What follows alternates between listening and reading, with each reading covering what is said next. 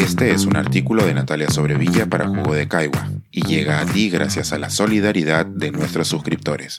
Si aún no te has suscrito, puedes hacerlo en www.jugodecaigua.pe. Los buenos tiempos. Dos buenos amigos se han ido, pero hay que seguir el camino. Escribo desde el pueblo gallego de Sarria, lista para emprender el camino de Santiago. Desde no sé bien cuándo quise hacer este peregrinaje. Lo pensaba y sopesaba, pero nunca era el momento preciso, hasta que me encontré en una encrucijada personal que me pedía tiempo y espacio para pensar.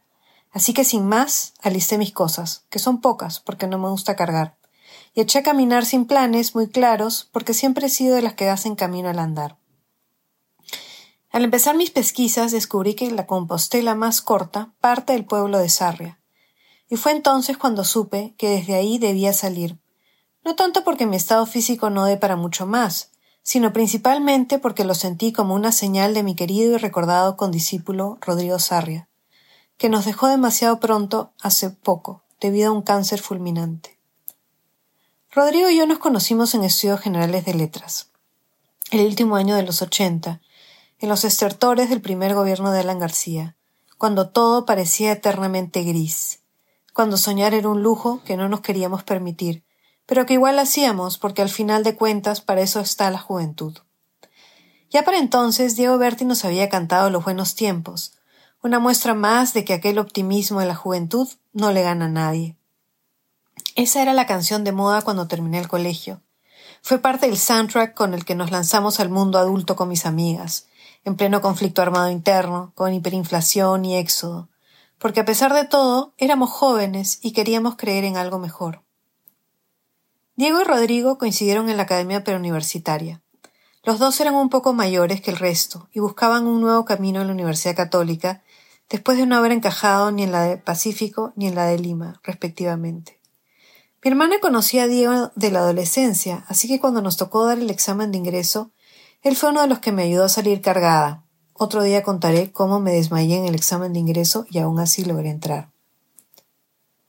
Fuimos cachimbos juntos y nos sentábamos en la misma banca del enorme salón de lengua 1. Me acuerdo mucho más de sus chistes y ocurrencias que de las sabias palabras de Luis Jaime Cisneros. Para entonces él ya era un galán de matiné, y mi amiga Karen y yo éramos la envidia de la clase, porque Diego era nuestro amigo. Pero sus días en la universidad estaban contados en parte porque su plan de ingresar para reconquistar el corazón de la chica más linda del mundo no había funcionado, pero principalmente porque lo de Diego eran las tablas, la música, el cine. Nos vimos muy pocas veces después, pero siempre nos saludamos con mucho cariño. Como todos, seguí su carrera, me emocioné con todos sus papeles en el cine, vibré cada vez que lo pude ver en el teatro o cuando lo escuchaba cantar. Crimen y castigo de Lombardi me impresionó así como las películas que hizo con Tamayo, y me alegra pensar que aún me queda una de esas películas por ver. Hace un par de meses cantó en la fiesta de una amiga y las chicas volvieron a tener 17 mientras bailaban y cantaban los buenos tiempos. En estos meses pude ver la crueldad con que se trataron sus esfuerzos por hablar de sus opciones personales, cómo su identidad sexual fue discutida, apropiada y manoseada por propios y extraños.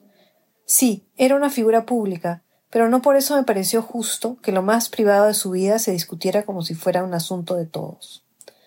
Siempre me pareció oportunista la manera en que un joven escritor en busca de figuración lo desnudara de una manera tan descarnada en su primera novela. De la misma manera me parece deleznable que hoy la prensa esté acosando a su hija y que se esté discutiendo las intimidades de su familia, que ya ha sufrido mucho por temas de salud mental. Me parece más bien que lo que toca hacer en esas ocasiones es tratar de ponerse en los zapatos del otro, de tener empatía con su familia y amigos, de recordarlo como ese ser de luz que siempre fue. Todos los que tuvimos la suerte de conocerla, aunque sea un poquito, nos llevamos el mismo recuerdo. Todos los que lo hemos visto como artista podemos ver esa misma luz. Cuando comience esta peregrinación en el pueblo de Sarria, tendré en mi corazón tanto a Rodrigo como a Diego, y pensaré en los buenos tiempos de nuestra adorada juventud. Y en su nombre trataré que los buenos tiempos no se extingan con los años. Este es un artículo de Natalia Sobrevilla para Jugo de Caigua y llega a ti gracias a la solidaridad de nuestros suscriptores. Si aún no te has suscrito, puedes hacerlo en www.jugodecaigua.pe.